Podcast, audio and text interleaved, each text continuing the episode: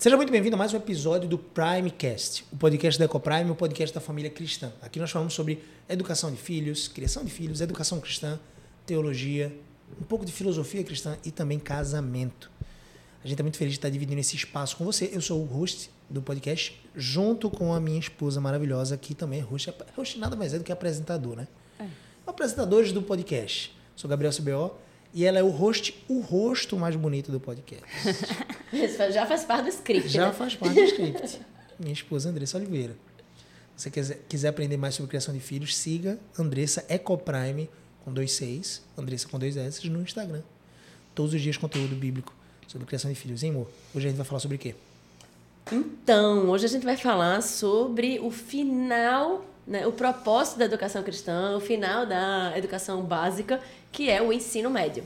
Então, a gente vai falar um pouquinho sobre qual a perspectiva cristã e bíblica que a gente pode olhar para esses últimos três anos né? e escolher a escola para os nossos filhos nessa perspectiva. Da formação pedagógica dos filhos, formação escolar. Muito bom. E para isso a gente trouxe aqui alguém que é autoridade no assunto. Estou aqui com Fabiana Thompson. Fabiana é serva de Jesus, esposa de Luiz Thompson. Ela é mãe do Benjamin, 10 anos? 10 anos. 10 anos. É um gigante. Tem quase minha altura com 10 anos. Olha que eu não sou tão alto, mas assim, 1,70m com 10 Já anos. Já calça 40. Já calça 40.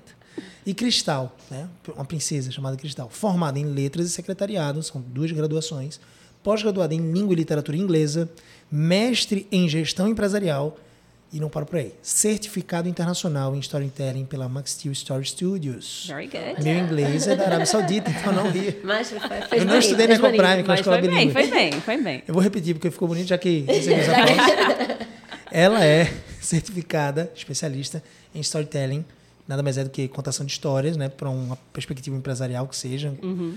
em várias aplicações, pela Max Steel Story Studios do Reino Unido, UK, é isso? UK. UK, meu amigo. E coordenadora, finalmente, da Escola Ecoprime, coordenadora do ensino médio da Ecoprime, né? Ecoprime International Christian School, que é a nossa escola. Nove anos conosco, hein, Fabi? É Nove anos, desde 2015. Cristal tinha seis meses Olha. e Ben tinha dois aninhos. Eram dois bebês, né? Que bem. Dois bebezinhos. Que massa. Privilégio nosso é. fazer né, parte é. da formação dos dois. Exatamente. Que coisa boa. Então, vamos e mais um adendo, né? Que a Fabi não é apenas coordenadora, mas fez parte né, da, da gestão, Isso. né, da, de, de gerar esse né? filho, foi. né, de, que, é a, que foi o ensino médio, né? De pensar nesse projeto, de pensar em tudo isso. E a gente vai contar um pouquinho dessa história hoje. É exatamente. Mas você tem um recado sobre a Ecoprime. Eu tenho um recado sobre a Ecoprime. O que está acontecendo nesse momento aqui da Escola Ecoprime? A gente... Esse, esse podcast, né, o Primecast, ele foi feito mais uma iniciativa nossa com o objetivo de alcançar famílias cristãs com conteúdo bíblico sobre criação de filhos, sobre família, sobre casamento. A nossa missão, ela está atrelada à missão dos pais de conduzir seus filhos a Deus. E para isso nós entendemos lá atrás a importância de nós trazermos esses conteúdos esses conteúdos a partir de uma visão bíblica. Nós conhecemos muitas vezes a palavra de Deus, mas muitas vezes não, não não temos o discernimento de conseguir aplicar a palavra de Deus à vida prática, à rotina de criação de filhos, à rotina de casamento. E o nosso objetivo aqui é, assim como Deus tem nos abençoado através de outras pessoas e através da sua própria palavra, nós sermos instrumento de bênção para abençoar vocês. E nesse caminho, de educação cristã, nós sentimos a necessidade de produzir um material e aí surgiu a editora Ecoprime, que tem o seu próprio material. Nós temos o nosso próprio material que é utilizado na nossa escola e também usado em algumas escolas parceiras, né? Nós temos Aí a Estímulos, a Alfa 2, a Cidade Viva. Em então, várias cidades do país. Em várias cidades do e país. E alcançando mais e mais escolas. É um material didático, tá, gente? Português, matemática, história, geografia, ciências, não é, amor? Isso. Uhum.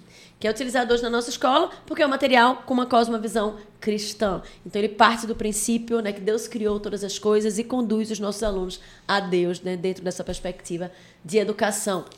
E no último, no último episódio do podcast, a gente vinha falando sobre educação cristã. Né? O o princípio e o fim. E quando a gente olha para a gente olha para a educação é, do começo ao fim, né? A gente é impossível a gente não olhar para esse fim e não lembrar de tudo aquilo que a gente ouve falar dos outdoors com a, os, os, rostos, né? Ali, primeiro lugar isso, primeiro lugar aquilo, segundo lugar aquilo. De forma geral, o mundo ele tem olhado o ensino médio é, o mercado. O, ensino médio como mercado e a educação toda como tendo o fim na no passar numa prova para que eu possa estampar lá o, o, o, né, a foto e o nome do meu aluno no outdoor. E eu lembro, Fabi, quando a gente começou a pensar no ensino médio, essa foi a primeira coisa que bateu no nosso coração, porque a gente fez assim, ó, a gente vai começar o ensino médio, os três últimos anos, né? E tem isso, são os três últimos anos. Meu Deus, depois disso eles são adultos. sabedoria. Exatamente. É isso, né? Né? Depois de três- desses três últimos anos, É. eles vão ser adultos, eles vão ter, vão estar prontos para a vida adulta, vão estar se preparando para casar, vão estar entrando no mercado profissional, vão estar tendo que enfrentar um, um, um- um ambiente às vezes inóspito da universidade. Né? O que é que a gente precisa fazer? Como a gente precisa formar esses meninos? E aí tem do outro lado o Enem batendo na porta e todo mundo preparando os nossos os filhos e alunos para o. Enem. Conta aí um pouquinho dessa história, de como foi esse começo, né? das, das nossas dificuldades, né? das É. nossas dos nossos pensamentos em relação a essa questão e a como o mundo vê e a como a gente estava vendo por conta da, do entendimento, né, de uma cosmovisão cristã. Isso. É bem interessante essa construção do ensino médio, porque é, eu gosto muito dessa ideia como storyteller, contadora de histórias, né? E nessa, nessa caminhada, entendendo cada vez mais a técnica de contação de histórias. E, na verdade, observando que já existia desde muito tempo, né? Que o dono de toda a história é o próprio, próprio Deus, né? Ele deixou tudo para a gente em forma de história escrita na Bíblia. Né? Do começo ao fim, uma única mensagem que é Jesus. E é nada mais do que observar né, esse movimento de história. Então, pode notar que a gente sabe o final desde o começo, mas a gente não sabe o como. Então, a gente sabe que as crianças vão chegar lá no ensino médio. O como é a grande questão. Então, os pais têm essa liberdade de escolher o como. O conhecimento está aí, ele trouxe para a gente muita coisa. E o como ele deixa por nossa conta. É eu, eu digo muito na, no treinamento dos professores. Ó, a gente tem o conhecimento. E o como, as metodologias e a didática, o Senhor ele deixa a critério da nossa criatividade. E falando em criatividade, é, um dos pontos mais interessantes é que, é, olhando para avaliações externas, como o Enem, a gente perde uma essência do nosso, no- do nosso Deus, que é a criação. Né? Então, é, na educação infantil, a gente quer que os meninos falem inglês fluente, que ele seja criativo, que ele imagine. E ao longo dos anos, a gente vai ensinando o contrário, ou seja, os meninos vão desaprendendo a falar em público, eles vão desaprendendo a ser criativos. Então, eles foram ensinados a ser criativos na educação infantil, chega no Fundamental 1 e 2, se a gente não alimentar isso, eles perdem. Então, é um contraste, assim, enorme, né? Então, quando você está, por exemplo, tem a oportunidade de colocar o pezinho lá na educação infantil e compara com, com o médio, você olha assim, nossa, não tem como você não, não enxergar o fim e voltar para o começo e ver o que é que a gente precisa é, corrigir aí para chegar nesse fim de uma forma que não seja limitada a um único propósito, né? Então, é, o ensino médio é, prime ele nasce nessa perspectiva, né? Realmente, a gente prepara apenas para um exame, onde é que ficam as outras habilidades? Né? Então, acho que essa foi a grande busca da gente ao longo daqueles meses, é, estudando que, o que seria o ensino médio prime e ter essa perspectiva de continuidade, né? A gente sempre conta a história de Andressa, que é muito, muito massa. E a gente, como mãe, funcionária da escola, é, nessa parceria com ela, a gente entra de carona nesse sonho, né? De estar tá ensinando, estar tá com nossos filhos lá dentro da escola e poder visualizar é, esse fim. Então, o ensino médio prime, ele tem uma proposta de provocar. Ela é provocativa, né? Tanto é que a gente provocou desde o início, é muito além do Enem. E a gente faz realmente muito além do Enem. A gente precisou até edu- educar os pais, né, de alguma forma. Então. Exatamente. Porque muitas vezes o pai nem sabia o que era necessário. Ele só tinha o senso comum de que Enem, Enem, prova, prova, prova. Então a gente foi meio que um Steve Jobs ali, um pouco disso. Isso. Mostrando que, na época do, do Steve Jobs, né, quando ele lançou o iPhone, é, todo mundo só queria mais teclas. O teclado de computador dentro do celular, que era o BlackBerry. Você- da minha época, você vai lembrar do que é o BlackBerry. E todo mundo só imaginava que como é que a gente pode aumentar. Então vieram os palm tops, veio a canetinha para fazer mais uma vez teclado, teclado. E o Steve Jobs traz uma coisa absolutamente disruptiva, diferente, que a pessoa nem sabia que precisava.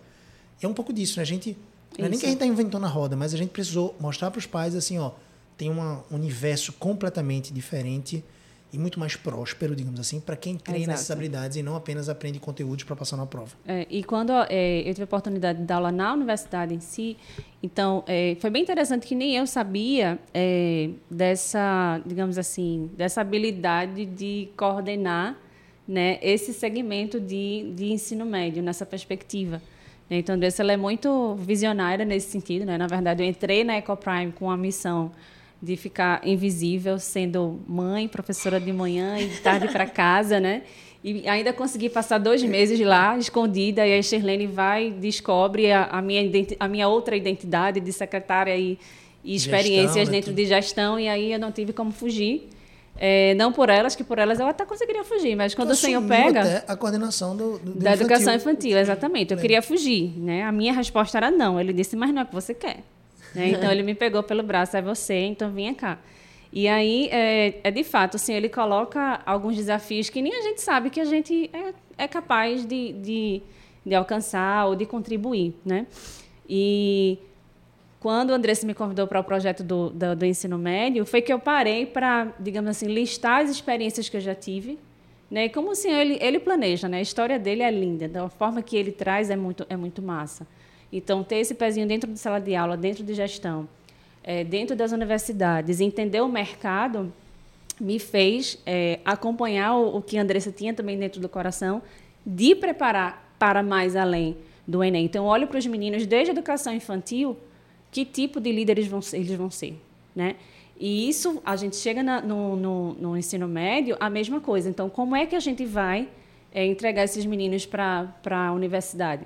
Então, eu sempre dei muitas aulas no- nos períodos iniciais. E os meninos chegam zerados, eles não sabem falar. Eu, quando eu digo falar, nem é falar inglês, é Períodos falar. iniciais da faculdade, né? Exatamente. É falar a própria língua e fazer uma apresentação eh, de um conteúdo. Ou seja, por gente exemplo. está falando da faculdade, então. Isso. Os alunos no início Isso. da faculdade não sabem. Exatamente, não sabem. E muitas vezes eles não sabem nem o que é que eles foram fazer lá. Simplesmente passei. Então, olha só o perigo. Você enfrentar um exame por enfrentar e vai é, junto com a direção do Tá vento. sem, né? sem direcionamento algum. Né? Sem oportunidade de ter um projeto de vida realmente sólido e firmado é, numa, numa visão bíblica, numa cosmovisão bíblica. Né? E realmente saber para que eu entrei aqui, né? qual a diferença que eu vou fazer aqui, o que é que estou fazendo aqui. Então, acho que juntando tudo isso aí, eu acho que é, eu tive uma clareza do que realmente a gente queria dar continuidade né? da, na, no ensino médio Prime. É, eu lembro que tu estava falando de quando você começou e eu estava lembrando de quando eu estava pensando na pessoa que poderia ficar na frente do projeto Prime, né? Porque ah, o entendimento desde o início era esse, né? Não, não, não vou focar, não quero focar todo o ensino médio para uma prova. Existe muita vida além disso. Existe muita, existe um muitas habilidades que precisam ser desenvolvidas para que eles possam abraçar toda uma vida. Então a gente precisa muito mais do que isso. E se você foca apenas no mercado de trabalho, por exemplo, então tirando essas outras perspectivas de ser pai, de ser homem, de ser líder, de ser pastor do seu lar, de ser esposo, né, outras habilidades, outras outros papéis que ele vai precisar desenvolver, né, tratando-se de homens aqui. É, Ainda assim, se a gente olha só para o mercado de trabalho, só no mercado de trabalho, se a gente pensar de forma racional, o que é que meu filho precisa para ter sucesso profissional, não se limita a estudar as Pra matérias destacar, de né? forma técnica, né? Uma pessoa para, por exemplo, vender alguma ideia para o seu gerente ou para mesmo passar numa entrevista de emprego, ele vai precisar, por exemplo, saber se comunicar bem, ele vai precisar se vender, ser persuasivo na forma de comunicar. Então, apenas isso já seria, já traria abaixo a forma como a educação no ensino médio é feita.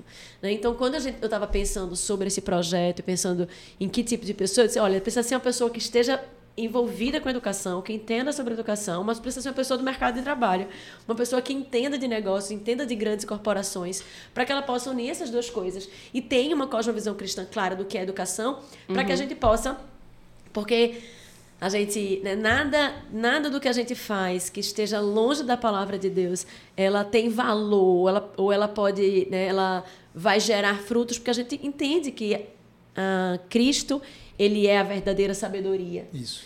Então é nele que a nossa educação e que a nossa, as nossas bases precisam estar pautadas. Então, essa combinação era justamente Fabi. Fabi estava no meio de um tratamento. E eu, meu Deus, eu vou ligar para ela, ela está no meio um tratamento. Mas era tudo que eu precisava naquele momento, oh, Deus não é que a gente precisa, né? E eu tinha, eu tinha muito tempo livre, digamos assim. É, o, o tratamento, ele deixa a cabeça, eu não podia fazer nada com Sim. o corpo, mas a cabeça, ela, eu sempre tive a cabeça muito atuante, né? Sempre estou pensando em alguma coisa. E foram períodos muito legais, assim, de, de estudo, de leitura, de aprofundamento, de amadurecimento de ideias, assim, foi bem interessante. Deixa eu fazer uma pergunta nessa perspectiva, porque, assim, quando a gente fala que a prova no final de uma carreira de 17 anos escolar não pode ser a última finalidade, a gente não está desmerecendo a importância desse exame. Né? Sim, Ou uhum. a relevância dele para iniciar um curso de graduação que seja. Ou para avaliar né, o nosso isso. ensino médio. Então, assim, não é que a gente está desmerecendo isso, mas ao mesmo tempo, eu sei que existem duas perspectivas de divulgação de escolas no uhum. mercado nacional. Eu converso com dezenas e dezenas de escolas por causa da editora Ecoprime, converso com donos de escola, conversei com mais de, acho que mais de 50 certamente nesse último ano. Uhum. E assim, eu vejo muitos, muitos donos de escola talvez preocupados com dois cenários. Ou eu vou divulgar que eu tenho muitos resultados, muitos resultados no vestibular, e eu vou entrar nesse mar vermelho de de sangue, digamos assim, para sugar o máximo de alguns um punhado de alunos, porque de 60 alunos que você tem que vão se formar no terceiro ano, 5 estão se destacando, os outros 55 estão se estragando. Você está deixando de entregar para eles aquele conteúdo que seria realmente de habilidade para a vida. E ao mesmo tempo, esses outros 55, alguns estão ansiosos, depressivos, tomando psicotrópico, frequentando é, consultórios de psiquiatras, infelizmente isso acontece. É. Né? Essa corrida maluca sobre o Enem, se você não passar, é sua vida, acabou. É pressão em casa, é pressão, pressão na escola, em casa, na escola. resultados. É, antigamente até tinha um respeito, né? Você estudava de segunda a sexta, descansa, sábado, domingo, vai fazer uma coisa, vai viver, cara, você é um jovem. Né? Vai desfrutar, vai correr. Hoje em dia é aula de domingo a domingo, aulão, não sei o quê. Domingo a domingo, prova domingo a domingo. O, o aluno do terceiro ano não tem vida, não tem descanso. Isso é até antibíblico, né? Do ponto de vista de que seis dias isso. trabalharás e um dia descansarás. Isso, isso é para o nosso bem. E aí, pensando nessa tese, a outra linha de escolas que geralmente tem pouco resultado no vestibular é dizer assim: preparamos para a vida. E aí parece algo muito genérico. E eu sei que o que nós fizemos e toda a discussão de vocês durante meses e meses, né, uhum. dissecando aquele assunto, qual seria o currículo, o que é que a gente vai apresentar para os alunos, foi muito além do que é, não temos a capacidade de, de gerar bons resultados, porque isso eu acho que é um, um, é um processo até mecânico e fácil de adquirir. Isso. É, é uma, fácil de adquirir é. bons resultados no vestibular, sinceramente. Não tô Sim, porque que... ela, ela tem, é uma fórmula, né? Uma Você fórmula. estuda a prova, é, a gente tem como saber quais são a, a, os assuntos recorrentes, as questões recorrentes, inclusive Encharca descartando de determinados Conteúdos, assuntos né? que é. são importantes. É. Né? Porque todo o conhecimento ele vem do, do, nosso Deus, então deixa muitos conteúdos saem e desse foca só naquele conteúdo e foca no que é recorrente. É, e de alguma forma eu sei que a gente foi muito além disso.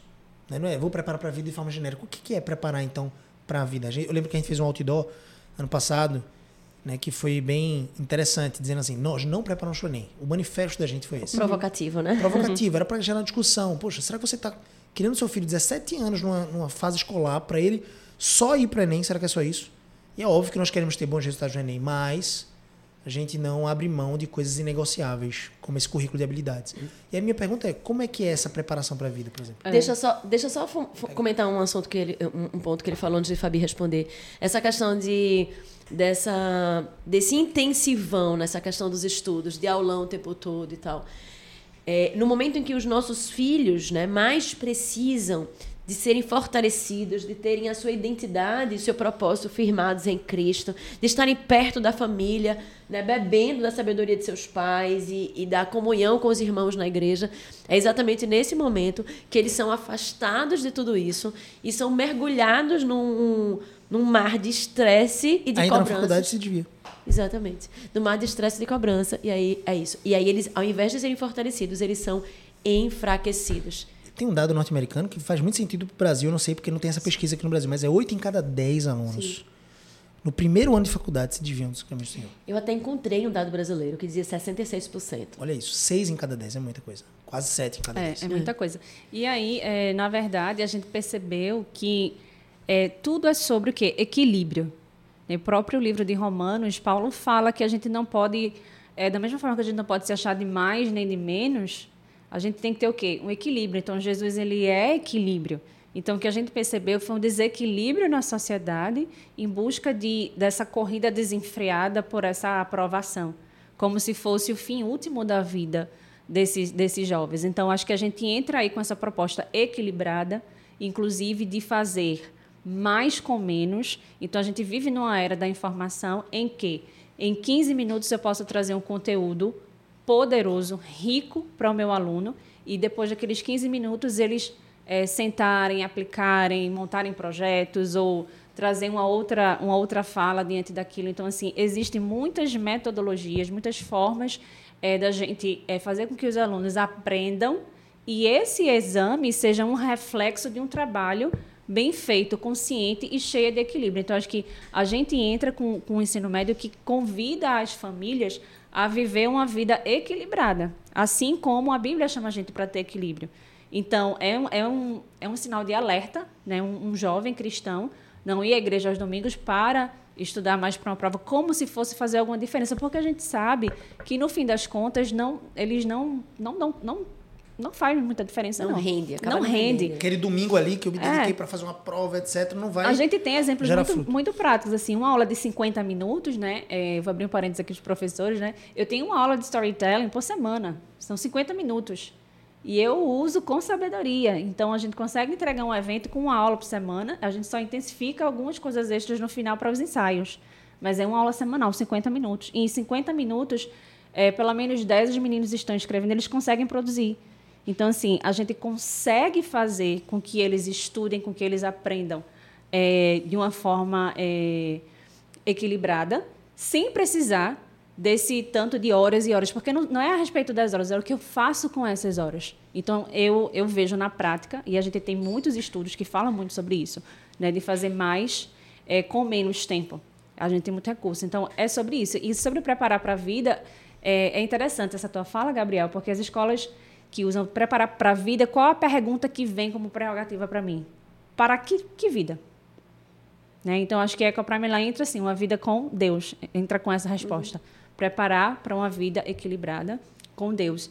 Então, é quando os meninos mais precisam estar sendo inculcados, ter, ter as famílias acompanhando eles, que é um outro ponto do, do ensino médio prime. O que, é que, o que é que acontece?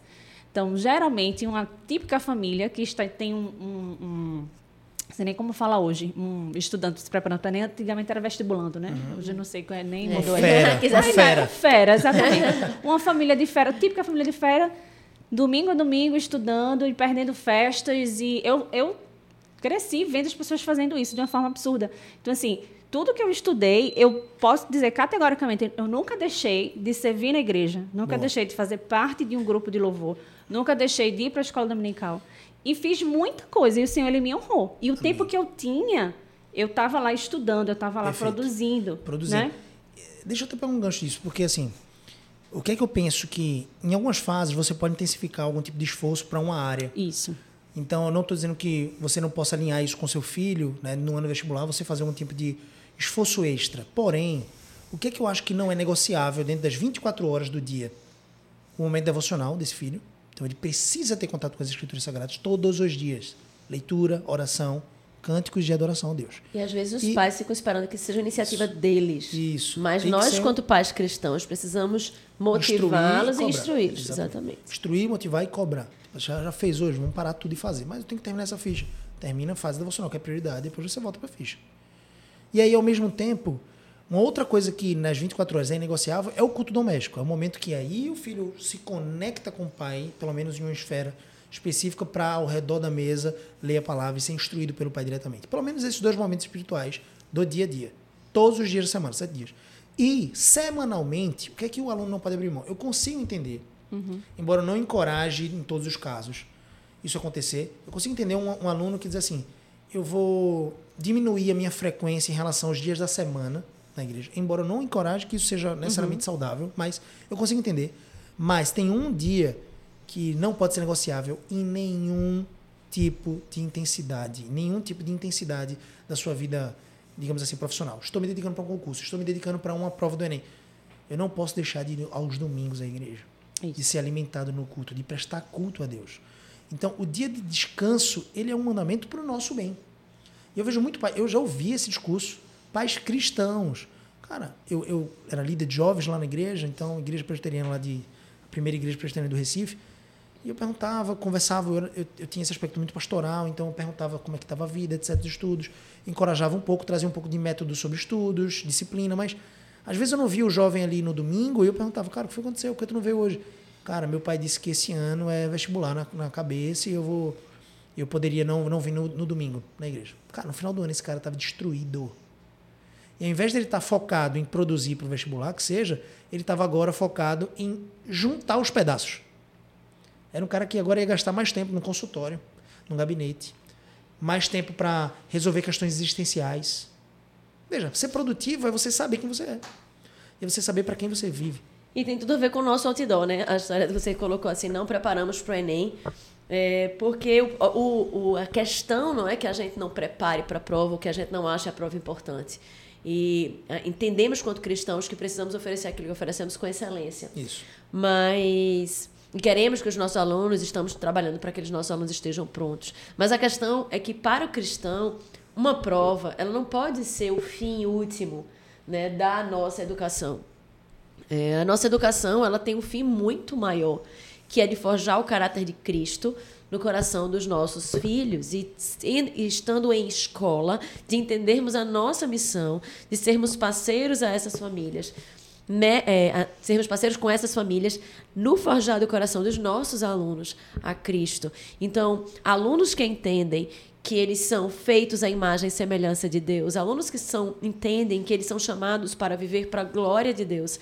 Eles vão estar sendo melhores alunos, eles vão estar respeitando os seus professores. Vai ser mais disciplinados. Eles não vão ser eles não vão ser desrespeitosos ou indisciplinados em sala de aula né? Mas eles vão estar focados em fazer aquilo que fazem, em estudar. Amar o conhecimento. Em serem melhores. Exatamente, perfeito. Para a glória de Deus.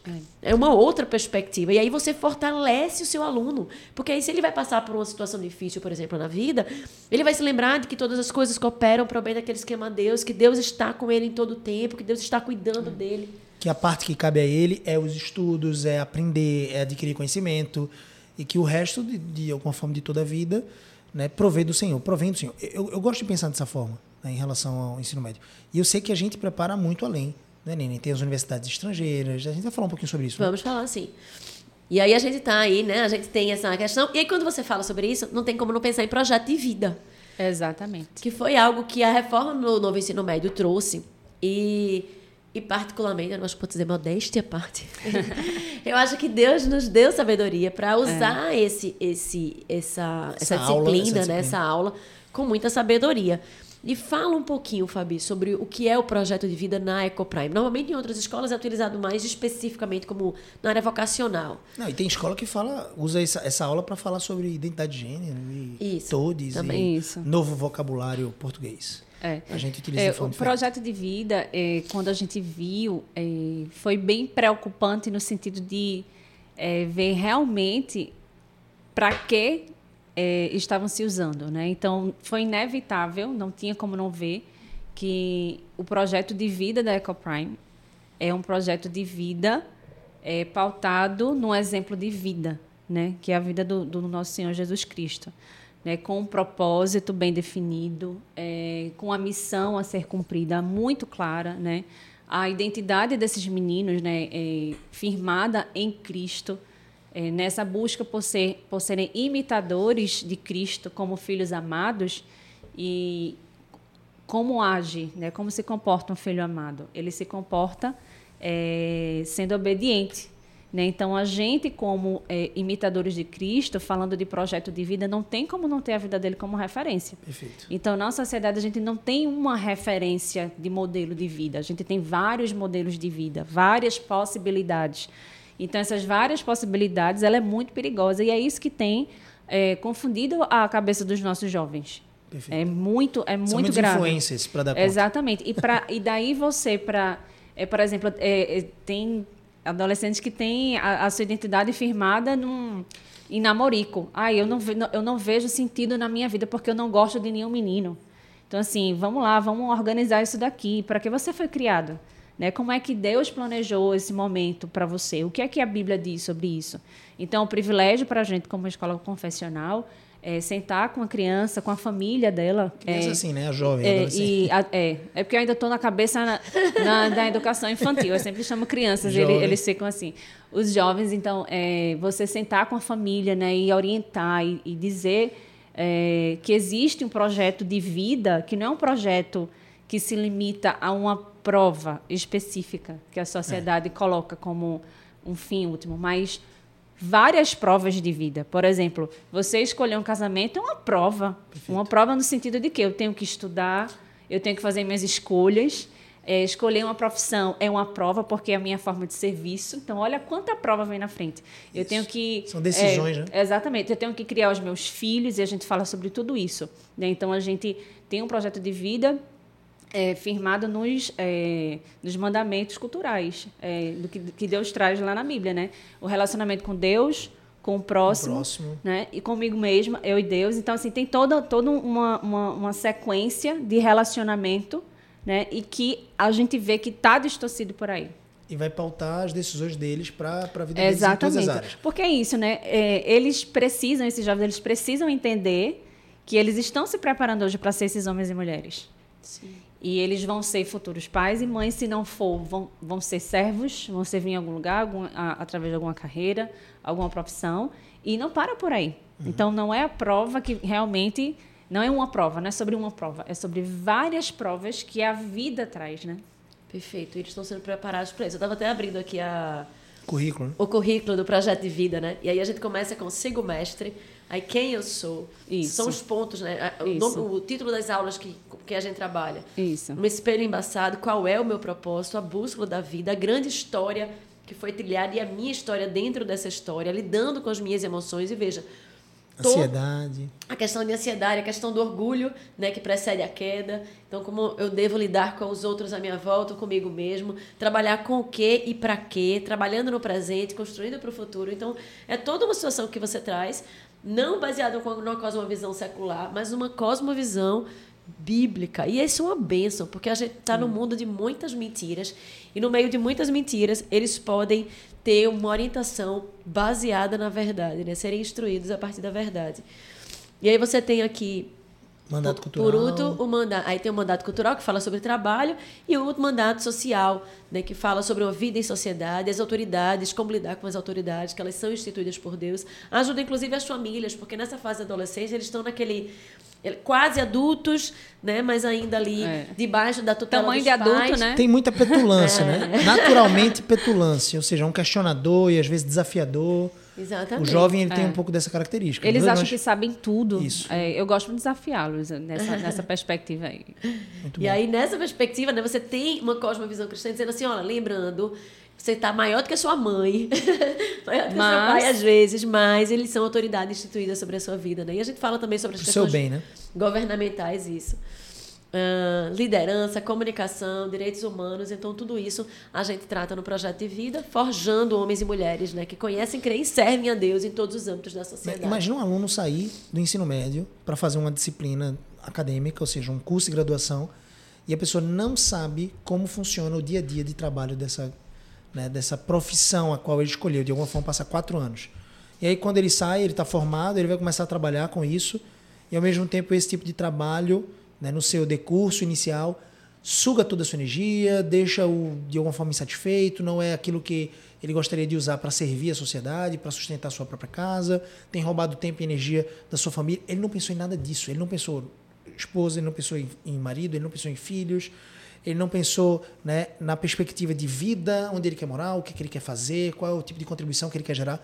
Então, o projeto de vida gera essa provocação a partir de uma perspectiva bíblica para ajudar o jovem a tomar decisões. Não são decisões como é, imutáveis, eles podem mudar à medida que adquirem Isso. mais maturidade, mas ao mesmo tempo é como se fosse um refino dessa maturidade.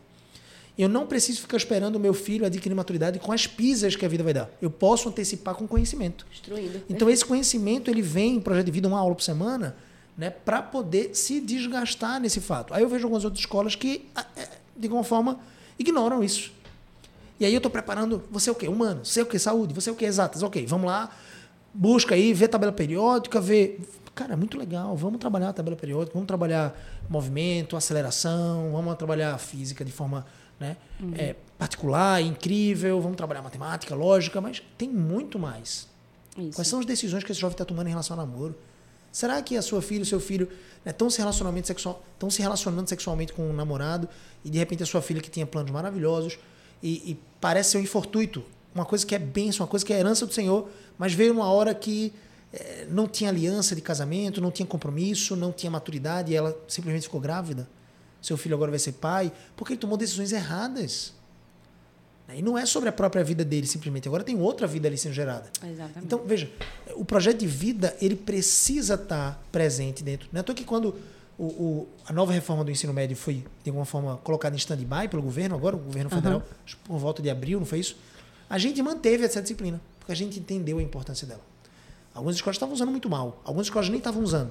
Outras estavam usando para falar sobre todos, sobre como você vai respeitar as pessoas mudando a língua portuguesa a gente decidiu falar sobre princípios bíblicos para alicerçar os nossos alunos numa caminhada próspera, abundante de vida. Então, é, é significativo ver os alunos virando algumas chaves nas aulas. Isso. É, eu experimento um pouco disso porque eu dou aula de empreendedorismo é. e às vezes eu meto ali o, o bedelho em alguma coisa das aulas de projeto de vida junto com o pastor Augusto, que é o capelão é. e o professor. E tudo se conecta no projeto de vida, né, Gabriel? Acho que todo a, toda a parte que a gente projetou como uma identidade da EcoPrime para o um, um, um ensino médio ele se destaca por, é, por essas disciplinas, né? Projeto de vida, empreendedorismo, é, storytelling né? e oratória, porque aí é onde eles pegam tudo que eles estudam ao longo dos anos e fazem aquele, aquele mix. É como se fosse um projeto uh, de conclusão de curso, que você tem que sair pegando é, tudo que você aprendeu e aplicando. Então, você aplica no projeto de vida. Então, por exemplo, se eu estudo em biologia sobre a fisiologia masculina, feminina, reprodução. Então, isso vai me ajudar a entender, dentro da perspectiva bíblica, para que tudo isso foi criado. Teve um fim, teve um propósito. propósito. Então, tudo que é, a gente estuda, que eles estudam nas quatro áreas de conhecimento, linguagem, a matemática, as ciências sociais, a natureza, tudo isso se conecta nesse momento. Então, é, é, é massa ver esse, essa, essa sinergia entre projeto de vida, é empreendedorismo, é a parte de oratória, né? fazer eles, eles, eles se comunicarem é, e chamando para essas outras áreas, chamando esse, esse conhecimento. Então, quando eu falo para ele, assim, para os alunos do, do ensino médio sobre é, as escolhas, né? É interessante, acho que você já deve ter vivido isso na, na, em empreendedorismo, quando eles precisam decidir que tema vai apresentar, o que negócio eles vão criar, e eles ficam naquela crise, porque é uma decisão. Tudo, é interessante, porque nessa fase, qualquer decisão é uma é grande decisão. Tipo, eu não sei o que fazer e tal, não sei o que. Eu, tá bom. Aí a, a, o storytelling me dá ferramentas para tirar isso deles, né? Eu não sei o que fazer para minha linha mestra tal. Tá, aí eu fiz uma pergunta para ela. Me conta a história disso, disso, disso, disso. Ah, Miss, nesse dia e tal. Natural, né? Pronto, escreve isso aí, você tem a sua linha mestra sobre isso daí. Ela, é, Miss, é, escreva. E aí é, eles vão contando história. O, o que acontece? É, as histórias, elas já existem. Então eu não faço nada de outro mundo. Eu só ajudo eles a escolherem essas histórias e colocarem no papel. Então, é, eles, eles, eles mesmos assim, ficam é, bobinhos quando eles percebem que, poxa, eu decidi, é isso, você vai querer mudar, se você não quiser mudar, vai ser isso. Então, é muito massa você ver eles, é, depois que eles decidem, tendo que pesquisar todas essas áreas do conhecimento para dar conta disso. A mesma coisa é empreendedor, empreendedorismo. Então, se eu crio meu negócio, eu tenho que comunicar. Perfeito. Não é verdade? Então, tudo tem, é, essa, tem uma finalidade muito bem definida né, nesse projeto. Eu tô, eu tô, a gente está dando um gostinho sobre o que é, é. essas aulas de, de comunicação oratória, storytelling, mas vamos falar sobre isso, porque eu estou muito curioso. Acho que tem gente que precisa saber disso, né? Sim. Que é uma, foi uma das habilidades que a gente entendeu que era importante nesse processo. Né? Eu até isso. falei um pouquinho sobre isso que é a necessidade de a gente se comunicar. A gente se comunica dentro da nossa casa, a gente se comunica né, com o Casamento. nosso marido, com o nosso esposo. A gente precisa ter uma comunicação assertiva. A gente precisa ter uma comunicação assertiva com os nossos pais, no ambiente de trabalho, numa entrevista. Então, foi algo que a gente entendeu que precisava estar dentro desse escopo, daquilo de, de conhecimento que a gente estaria dando aos nossos alunos, e aí assim nasceu é. o storytelling. É. E a comunicação desde sempre foi muito atacada, né? A gente vê lá Jesus lá no, no deserto lá e o diabo atacando ele através da própria palavra, que é a comunicação, querendo distrair ele ali, só que, né? Ele super preparado, obviamente, com um projeto de vida muito bem definido, Isso, um né, com a muito claro. missão muito clara, ele não caiu. Obviamente, porque ele sabia para que ele tinha descido aqui. Então, a comunicação, né, na verdade, o ruído da comunicação é um dos maiores problemas de- de- da sociedade no geral, é, é, em, todos, em todas as esferas. E é interessante que, depois do medo de morrer, o medo de falar em público, Geralmente. é o segundo maior. E aí é por onde eu começo, né, com eles. Vocês têm medo de falar em público ou vocês têm medo de falhar em público? Então, se eu não falo é, bem, eu tenho esse medo, esse medo, ele vem através da falta de conhecimento. Por isso que a Bíblia fala para a gente conhecer a Jesus. Então, o amor, ele lança fora todo medo. Então, como é que eu vou amar? Conhecendo o amor, que é o próprio Jesus. Então, é nessa perspectiva que eu mostro para eles, ó, quando vocês estão... Eu já fiz vários experimentos sociais com eles, né? Eles nem sabem. É, então, quando eu vou lá para a cantina da escola e vejo aquele mais tímido falando de um assunto que ele gosta, Super empolgada. é, uma vez a gente fez um, um passeio e tinha uma menina que dizia, Misa, eu sou muito tímida e tal. Tá bom, vamos trabalhar isso, vamos trabalhar. E a gente fez um passeio e eu simplesmente fla- flagrei ela o caminho todo conversando com o motorista. E falava bem, falava da vida dela, assim, dos projetos e tal. E eu só observando, caramba, ela fala. ela só, é, ela não entende o potencial que ela tem. E é é isso que é massa, né, Gabriel? Quando a gente olha para eles e vê um potencial para empreender, para empreender, para falar em público. E aí, quando você vê, é um dos que mais surpreende, né? Então, falar em público tem essa prerrogativa, né, de medo. Né? Vou me expor. E uma coisa que eu ensino muito para eles é o seguinte: é, não é sobre eles, é sobre a mensagem que eles vão trazer. É a mesma lógica do ID. Então, se, se a Bíblia diz para mim, ide, Fabiana, ele não quer que eu olhe para mim, ele quer que eu olhe para a missão. evangelho. Exatamente. A mesma coisa é a mensagem. Eu disse para eles: olha, o, a estrela do, do, Da apresentação. da apresentação não é você. Você está assim porque não é você. É a ideia que você tem para compartilhar. Né? Então, essa, isso muda tudo. Muda. Isso muda tudo. O nervosismo diminui. Diminui bastante. Então, agora quando... não sou eu o foco. O foco é a mensagem É. que eu vou passar. E aí, eu sabendo disso, ainda me, pro- me, eh, me proponho a eh, conhecer as técnicas que vai viabilizar a entrega dessa mensagem, que é isso que eles aprendem. Né? A, a estrutura simples é interessante, começo, meio e fim. Então, a, ge- a gente pega assim, alunos no início, assim, ó, fale, conte uma história qualquer aí. E a gente, eu não sabia que isso existia, mas tem gente que não sabe contar a história. A pessoa vai, conta, e aí você... E aí? E aí foi Não isso. teve final. Não teve final. Então, Não teve assim, conclusão, essa lógico. é uma regra básica de toda a história. Começo, Meio meio, e fim. Conclusão, e aí, uma coisa que eles aprendem, que eu, eu gosto muito desse nome, é, porque realmente traz aprendizado, é, qual é, o que é que não pode faltar na história? Aí faço a pergunta para eles. Aí eles, personagem, não sei o que. Não. não, o que não pode faltar na história é problema. Porque se não tiver problema, não tem história. Se não tiver problema, Perfeito. não tem emprego. Se não tiver problema, Não não tem, tem, solução, razão não de, tem de razão. existir. Então, é, se eu tenho uma história que logo na primeira cena ela se resolve, eu não tenho mais história. Ninguém vai querer ver a Por história. isso que os bons filmes a gente fica com raiva dos personagens, né? Assim, Como é que ele é capaz de fazer isso? Porque ele tá criando um problema pra gente. Exatamente. E pode ver que a cada cena é um problema. Quando você pensa que vai resolver um problema. E a gente tem esse movimento na vida da gente. Por exemplo, no meu tratamento, quando eu pensava que eu tinha resolvido o Sim. problema, aí ele volta e. Caramba! Aí, vivendo uma, uma história real, Jornada né? de amadurecimento. Exatamente, exatamente. Eu eu tava rindo aqui, porque eu, eu pensei naquele filme de suspense, que a gente fica com raiva do personagem. Tá um quarto escuro, alguma coisa bateu lá dentro e o personagem vai lá. E você faz, sai daí, bicho burro. Só que se ele sair, se ele não entrar, não tem história. Não tem, exatamente. Se ele descobrisse o é, Senhor dos Anéis, se o Neo foi encontrado, não tem mais filme. Acabou. Não tem mais filme. Então, esse problema, ele, por isso que eu, eu falo para eles, olha só, a gente tem que aprender a valorizar o problema na perspectiva de erro. Ah, mas eu errei, não tá bom. Então, vamos continuar, vamos aprimorar. Então, é valorizar o erro no sentido de quê? O que é que Deus faz com o nosso pecado?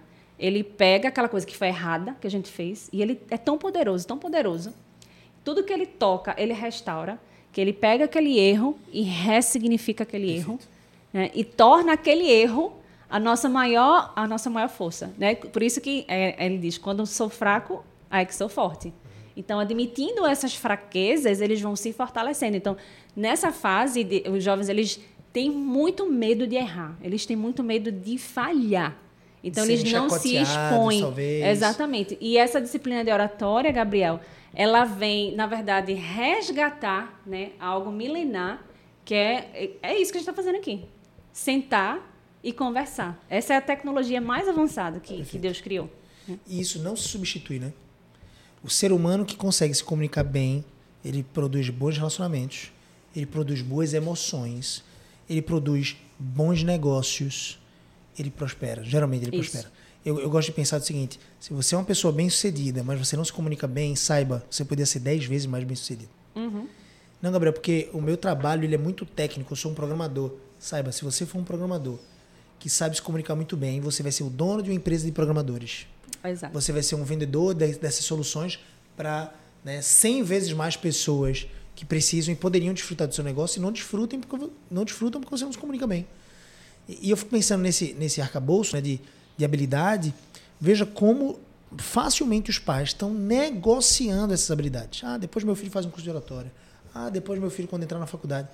E ele está entrando despreparado. Porque, veja, essa narrativa não é apenas né, própria para construção de uma carreira próspera, que geralmente é o que o pai deseja. Mas ele está focado em química, matemática, porque o Enem está aí. Mas, ao mesmo tempo, é também uma construção de quem eu me enxergo. Veja, você falou sobre histórias. Se você pega dois indivíduos gêmeos e um comunica para si mesmo uma história de que ele é um erro, de que ele é um fracasso, de que ele tem várias limitações e que ele não é capaz de estudar e aprender, ele vai ter um grupo de resultados que é absolutamente oposto e diferente de uma pessoa que o gêmeo, o irmão gêmeo, comunica para si mesmo dizendo assim, olha, eu tenho algumas dificuldades, mas eu preciso trabalhar nessas dificuldades, eu tenho preciso adquirir disciplina, eu quero adquirir conhecimento. Isso é uma coisa que Deus me deu, foi o poder de aprender, então eu quero aprender mais. A pessoa que comunica isso para si mesma, né, e eu não sou um erro, imagina, né? É, um- um- uma criança, um jovem que tem consciência de que o pai o abandonou, consciência de que de alguma forma a mãe o quis abortar de alguma forma e não conseguiu. Então, um comunica que foi um erro, que ele está aqui sem propósito. O outro diz assim: não, não sou um erro. Eu comunico isso para mim. Eu ressignifico esse evento da minha história e digo assim: isso tudo é storytelling, é comunicação, comunicação interna. Então a minha emoção vai ser muito mais estável, porque eu sei que Deus me projetou para a glória dele. Ele me permitiu viver, apesar da minha mãe querer me abortar, por exemplo. Isso. Mas ele me permitiu viver porque eu tinha um propósito de iluminar em certa medida, né? não por mim mesmo, não pela minha própria luz, mas pela luz da palavra. Ele me permitiu, por exemplo, né, crescer e aprender coisas novas. Então eu quero frutificar, eu quero glorificar a Deus. Essa pessoa vai ter um grupo de resultados diferente, completamente diferente do que o primeiro. Perfeito. E é storytelling, é comunicação. É, o storytelling, o significado da palavra storytelling é, é história, contação de história. Então, é, só para diferenciar é, um pouquinho, o story, a história, ela já existe. Então, o telling é a forma que você conta, é isso aí que você falou. A forma que eu conto as histórias para mim é que me diferencia do outro. Então, assim, eu posso contar a minha história de, em duas perspectivas.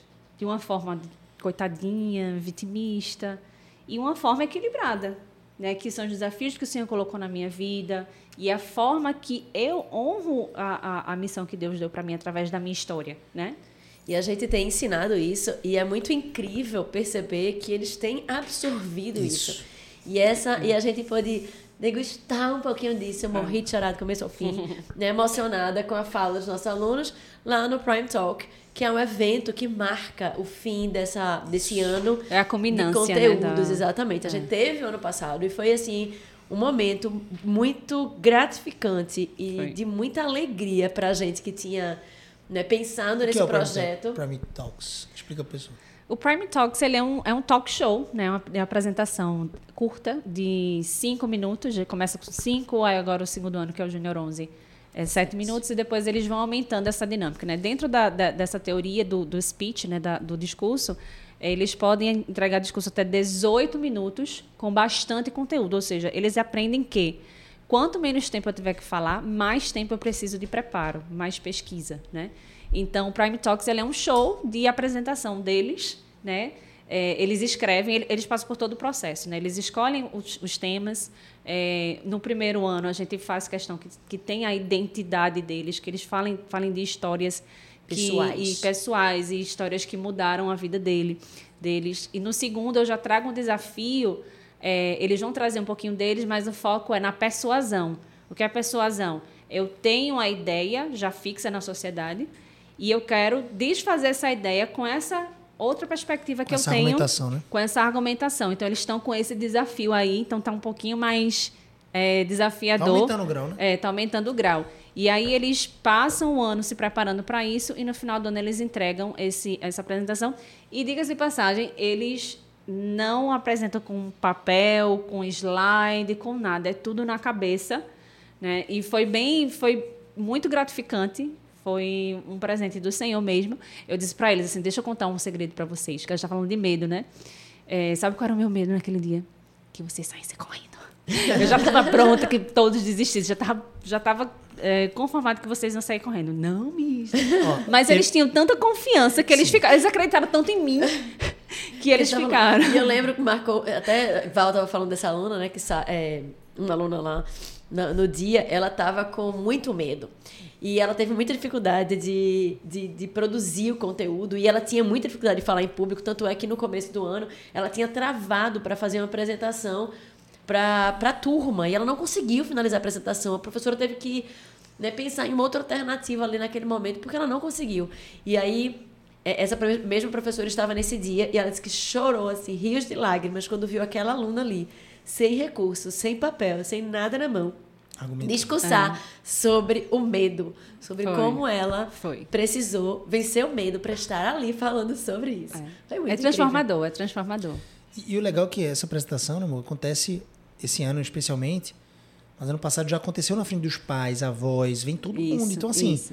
é uma exposição interessante. Então, não é na frente de uma sala, ou na frente de um ambiente já confortável para eles. É, Não. e agora vai ser num, teatro. E é mais desafiador, né? Porque é na frente da família deles. E é interessante, Gabriel, que eu tenho vários testemunhos é, de alunos que melhoraram a comunicação dentro de casa. É, num evento de família, no ajuntamento, teve um que falou, Miss, eu lembrei de você, porque eu digo para ele, olha, vocês vão lembrar de mim pro resto da vida de vocês, porque vocês vão fazer isso várias vezes, não é só dessa vez. Então, toda vez que você precisar falar em público, você vai lembrar de Miss Fab. Olha só. Você vai lembrar Miss Fab, Miss Fab, Storytelling, falar em público, não posso ter medo, é só me preparar, entendeu? E é muito resultado, muito, muito. A forma que eles eles é, são transformados mesmo por, por isso. Inclusive, é, é uma ferramenta que não é nossa, né, Gabriel? Essa comunicação, ela vem da, da própria palavra. Então, é, Deus ele chamou vários homens, né? Moisés foi um deles, que Moisés, eu não sei falar. E ele disse, ó, só vai. Então, eu, eu gosto muito dessa perspectiva de que Deus é, é, é, é que dá esse entendimento a quem ele quer. Né? Então, se ele dá, dá, deu a, essa sabedoria para a gente, deu a voz, ele compartilhou com a gente, na verdade, essa ação de dizer algo e algo acontecer. Então, eu estou dizendo que eu vou apresentar sobre isso. E logo acontece. E como é lindo assim, a gente planejar, né, colocar lá no papel e ver acontecendo. Então, essa é uma habilidade que ele compartilha com a gente, de planejar e dizer que vai acontecer e de fato acontecer pela misericórdia de Deus, né? Então assim, é muito mais além. Então a gente volta, né, para o arcabouço, né, para a grande linha mestra que é o projeto de vida. Então, eles têm um projeto de vida baseado no exemplo de vida que é Jesus, e eles bebem de várias fontes de conhecimento, que são as várias facetas de Deus, para alimentar esse projeto de vida. Então, quando a gente traz essa perspectiva de aprendizagem, de educação para as famílias e para, esses jovens, tudo muda. Tudo muda porque eu não vou ter uma crise de identidade se eu não conseguir exatamente aquilo que eu quero, porque tudo está sob a vontade de Deus. Perfeito. Então eu posso me planejar, a gente pode fazer planos, então tudo isso é sobre planejamento, mas vai sair da forma que Deus quiser. E se ainda sair errado, ao meu ver, foi o certo de Deus e Eu ele vai posso fazer ajustar, exatamente e ele vai fazer você prosperar. né? Então é uma perspectiva completamente diferente de projeto de vida. E foi muito incrível ver essa perspectiva cristã na, na mente e na boca dos alunos. né? Eu lembro que no final foi uma coisa que me marcou muito no primeiro Prime Talks, porque todos eles tinham um final, uma culminância, trazendo uma aplicação de uma compreensão cristã. Eu lembro que alguém falou sobre sobre música, então escutar música para a glória de Deus. Aí teve uma pessoa que falou sobre a questão do acesso à tela, né? Tipo assim, você você vai ficar na tela o dia inteiro para a glória de Deus? Ah, como você fazer isso? Né? Então, algumas questões outras sobre amizade, por exemplo. Né? Os amigos eles podem ir ou eles podem vir, mas Deus estará sempre comigo. Sobre beleza, né? Sobre Isso. a relação com o espelho, que foi um, para mim muito marcante. Uhum. Né? Trouxe uma maturidade, né? De, de que Deus já havia me feito bela e eu sou bela porque Deus me fez assim. Então, você viu, você falou no projeto de vida, a gente falou no último episódio sobre como na Idade Média, por exemplo, os homens eles faziam outros cursos, mas faziam uma teologia, porque existia o entendimento de que eu vivia e, e, vivia para servir a esse Deus em todas as instâncias. Então eu precisava compreender quem era esse Deus para que eu pudesse me colocar de forma adequada e acho que é isso que a gente tem, né, pela graça do Senhor mesmo, visto sendo aplicado na vida dos nossos alunos. E a gente está se preparando para o segundo, né? Exatamente, o segundo Prime Talks em dezembro. Esse ano vai ser em dezembro, dia 12 de dezembro. E eles já estão bem empolgados. Tem algumas novidades aí esse ano em termos de preparação. Aí eles estão bem empolgados. Porque a gente vai começar a vender ingresso. Vamos, vamos. As palestras estão interessantes. Vamos vender ingresso. Eu não sei como é que tá as do primeiro ano, porque realmente é mais experiência pessoal, mas as do segundo ano eu já estou sabendo é. de alguns. A do primeiro ano ontem, é, ontem foi a, o deadline, né, o limite para a linha mestra. E eu fiquei muito animada, muito animada, assim. É, é, interessante porque é um convite, né? Essa, essa, digamos assim, essa parte da, de, que a gente tem do ensino médio, que tem essa, essa marca registrada EcoPrime, é muito prática, né? Então, projeto de vida é prático, é um convite prático a pensar nessa perspectiva. O empreendedorismo é um convite para a ação e o speech também é um convite para a ação. Então, eles sempre estão aplicando. Então, é, ontem eles estavam. Eles ficam inseguros, né, de saber se eles entenderam bem ou não, mas vai na pressão, porque a gente trabalha com tempo, porque o Prime Talks ele traz, a gente trabalha com tempo. Então, tudo que eles fazem de atividade dentro da sala tem tempo é cronometrado e eu fico lá batendo tempo e é, eu lembro que teve ah mas eu não consigo escrever assim no barulho eu disse ó é pressão, a vida é pressão, é, é no assim, barulho mesmo e tal, assim. bora lá. E eu fico, às vezes eu fico cantando, eles escrevendo para eles para. ah, eu não consigo estudar, só consigo estudar silêncio. Vai ter que aprender a, a, trabalhar no barulho também, porque na vida não é na assim, empresa, só silêncio. Exatamente. Na empresa está todo mundo fazendo barulho, você tem que criar Exatamente. o seu ambiente. Aí é, a gente trabalha muita disciplina também. Eu lembro que eu pedi, esse ano, pedi um caderno, Gabriel, para eles, porque eles meio que deram um bypass no ano passado. Eu, eu, jurava que eles eram tecnológicos, mas eu descobri que eu sou mais do que eles. Eles são para algumas coisas, mas para entregar trabalho eles não são. Eles só vão ter um caderninho, vão ter, deixar tudo lá registrado, né? E eu disse, olha, eu quero um caderno amarelo desse tamanho aqui. Coloquei todo, todo, todo tamanho lá. E aí é, teve um que fez assim, Miss, é, eu tenho um caderno lá em casa, eu vou trazer ele. Como é o seu caderno? Ele é amarelo? Ele é vermelho? Aí ele fez, não, ele tem um sapato na frente. Eu disse, eu não, não quero, eu não quero esse não caderno. especificação que eu te E dei. por um acaso, ele é jogador. E ele fez assim, eu disse, olha, veja só, deixa eu lhe fazer uma pergunta. Quando você tem uma partida e o seu coach pede para você botar um padrão azul, você vai de branco? Ele não. Eu disse, então eu quero meu caderno vermelho. que era amarelo ele... para o Júnior 10 e vermelho para o Júnior Exatamente, exatamente. E aí, é, a disciplina, né? Você falar em público, você se comunicar, você precisa de uma disciplina. Né? Então, você precisa ouvir, você precisa observar. Essas são as primeiras aulas, é aprender a observar e perceber as histórias ao seu redor. Então, eu mostro para eles como, por exemplo, eu posso, eu posso descrever aqui esse, esse estúdio né, com riqueza de detalhes e eu vou levando a pessoa numa viagem, levando de uma forma assim, de repente você já conquistou aquela atenção. Então, a linha mestra nada mais é do que eu conseguir prender a atenção da minha, da minha audiência nos 30 primeiros segundos. Nos 30 primeiros segundos do YouTube. Ou seja, será que as pessoas vão querer me ouvir? Então, tem uns timelines, assim, umas linhas mestras, assim, incríveis. Eu, fico, eu, eu, eu me empolgo. Eu, me, eu misturo com eles, aí eu dou pulinho. Aí, Miss, o meu tá bom. Eu pulei quando, eu, quando você mostrou, pulou. Disse, tá ótimo, tá maravilhoso. Porque eu me empolgo mesmo, assim. É muito lindo, assim. Muito, muito, muito lindo. Assim. E tem resultado, né? A gente sabe disso. E como é ruim perceber que tantos pais estão deixando de entregar essa alegria para os seus filhos, né? Tanto tipo mais, de, né? De crescimento, essa forja que é tão importante para a vida. Eu não tenho dúvida que todos os alunos da, do Prime, né? Da, da, do ensino médio Prime lá da Eco Prime, que estão sendo forjados nessas disciplinas, e eu queria falar de outras disciplinas, né, mas disciplinas, digamos assim, que não são letivas, mas são absolutamente incríveis do ponto de vista de formação profissional mesmo e de, de, de caráter. E eu vejo esses alunos, eu vejo um destaque absurdo por onde eles forem. Por onde eles forem. Não só pelo nível de educação. Eu lembro que no meu primeiro emprego, eu chamava muita atenção da superintendente de um shopping, porque eu trabalhava na parte administrativa de um shopping conhecido aqui de Recife.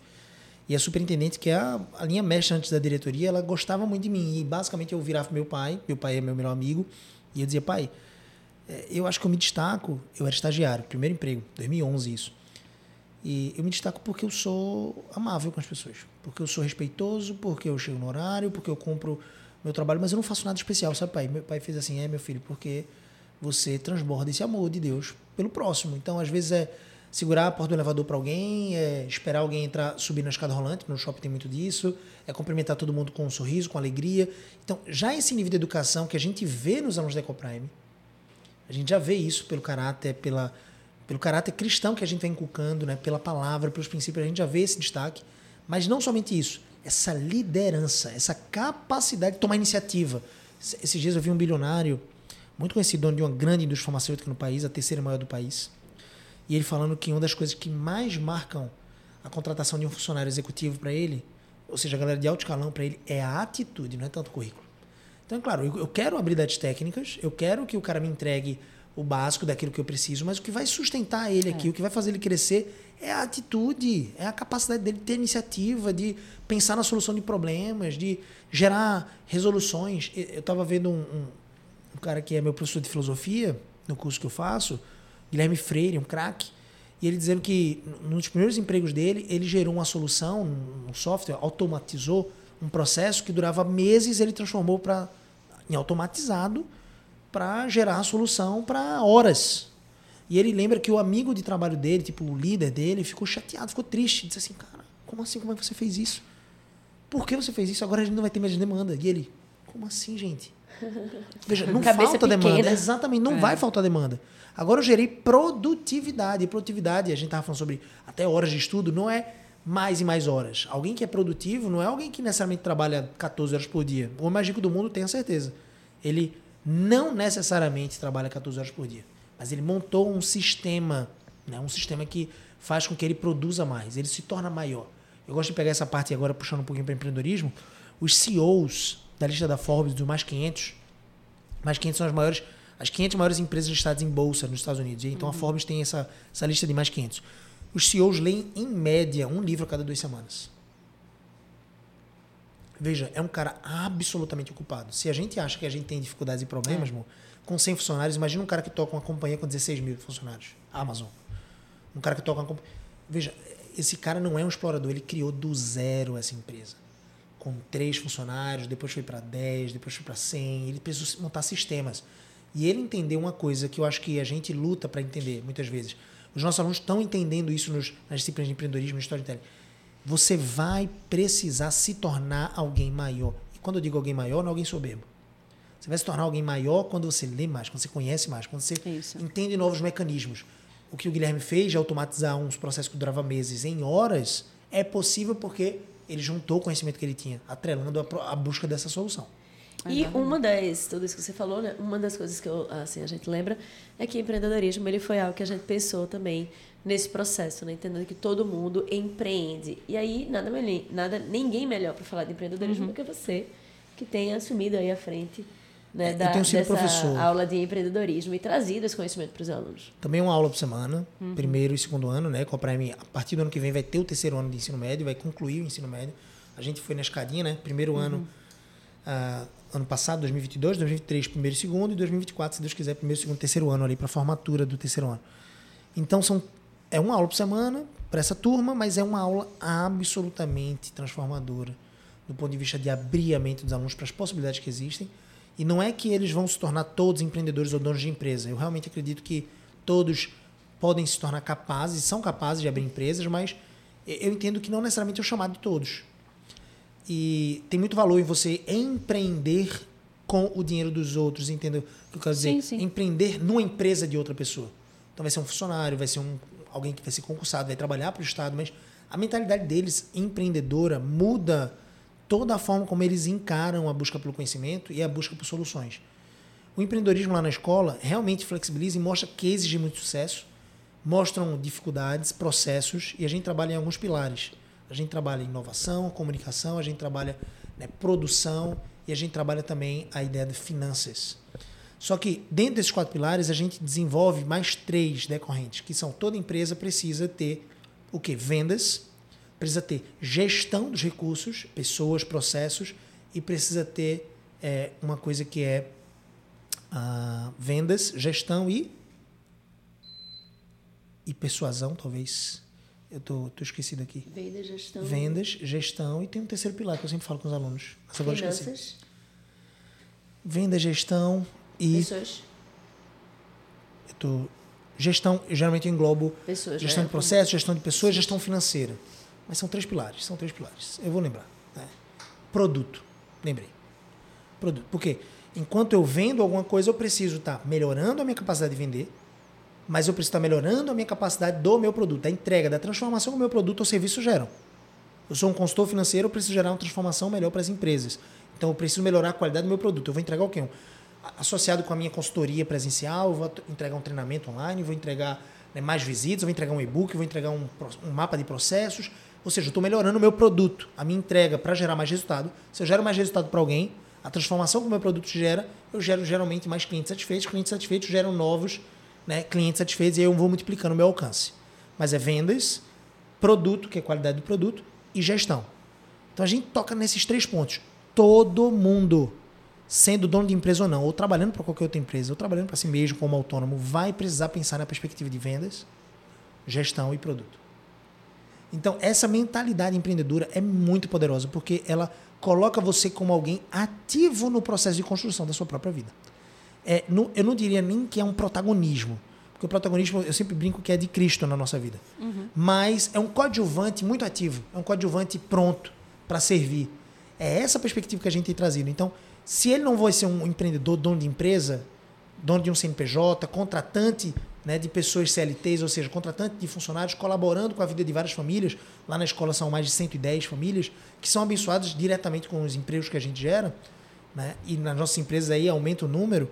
Mas imagina, se ele não for dono dessa empresa ou de alguma empresa para prestar um serviço ou um produto, ele vai trabalhar na empresa de alguém. Então ele vai precisar ter uma mentalidade empreendedora. É isso que a gente trabalha.